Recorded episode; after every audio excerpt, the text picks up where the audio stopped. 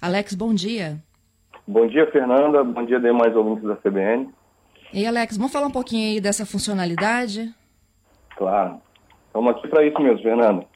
Fernanda, é, conforme você já disse já, é, o desenvolvimento do aplicativo faz parte de uma sequência de ações que a gente está tratando lá no IEMA para dar mais publicidade às informações geradas nas, nas, nossas estações de monitoramento da qualidade do ar. Então, no uhum. início deste ano, a gente esteve aqui na CBN para falar sobre uma novidade, que era a disponibilização no site do IEMA das informações do IKEA, né? E agora, em parceria com a Prodeste, né, que é, que é o Instituto de Tecnologia e Informação aqui do Espírito Santo, a gente desenvolveu é, aplicativo para smartphones nas plataformas iOS e Android, que faz a mesma funcionalidade que está no site, ou seja, a disponibilização horária dos índices de qualidade do ar. Entendo. E isso é assim, é a realidade do dia do morador, não é isso?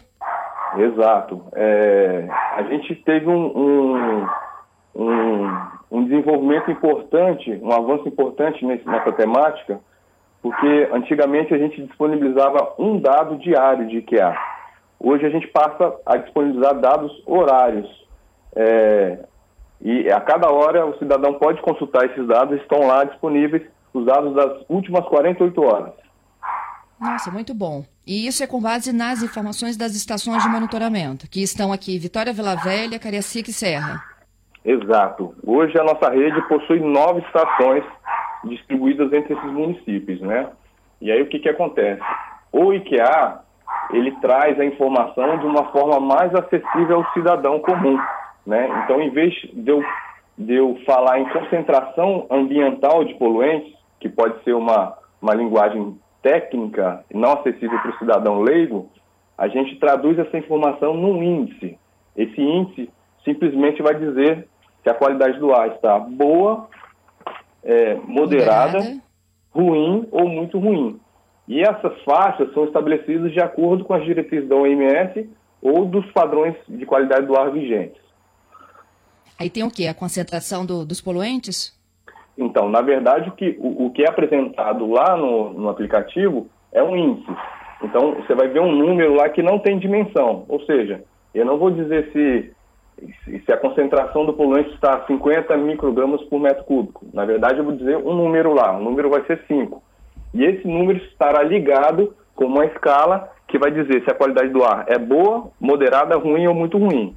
Eu dizer que a qualidade do ar está boa, quer dizer que todas as diretrizes da OMS estão sendo atendidas. Se a qualidade do ar estiver moderada, quer dizer que eu não atendo a diretriz da OMS, no entanto, eu estou atendendo o padrão de qualidade do ar vigente. Entendido. O, Alex, aproveitando aqui sua gentileza, é, durante essa pandemia você viu alterações consideráveis em relação à medição? Falar de, de, monitoramento de qualidade do ar é um assunto extremamente complexo, Fernanda. É, a gente fazer análises simplistas, às vezes a gente pode incorrer em risco. Então, o que, que o uhum. IEMA fez? Né? O IEMA está desenvolvendo um relatório onde a gente a gente está avaliando dois períodos. Um período onde a gente tem essa situação da pandemia, né, com essa questão das medidas de afastamento social, medidas essas que acabam impactando na questão das atividades antrópicas, ou seja, eu tenho redução veicular, redução de circulação de pessoas e às vezes até redução na questão da produção industrial, com um período semelhante do ano passado.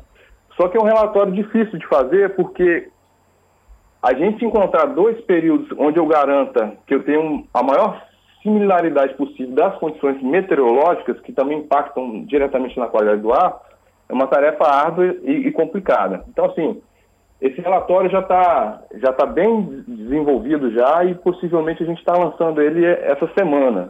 Ele vai trazer essas informações aí. Se houve ou não impacto da pandemia na concentração Exato. dos poluentes. Exato. Certo é que para aquelas, aquelas fontes, né, na verdade, as, as, as fontes veiculares, a gente entende que houve um impacto sim. A gente está falando aí de na terceira ponte, por exemplo, segundo dados da Rodossol, a gente tem redução de 50% em alguns dias, né? Então, com uhum. certeza, para as estações localizadas ali próximas, elas vão captar essa diferença.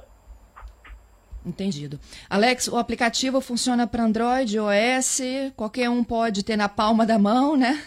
Isso, o aplicativo está disponível nas duas plataformas, Android e iOS. Ok, eu te agradeço mais uma vez pela gentileza, hein? Que isso, Fernando, estamos sempre à disposição. Eu agradeço pelo convite e vamos trabalhar para essas informações serem as mais transparentes possíveis aí para a sociedade capixaba. É isso aí. Bom trabalho para vocês. Obrigado, Fernando.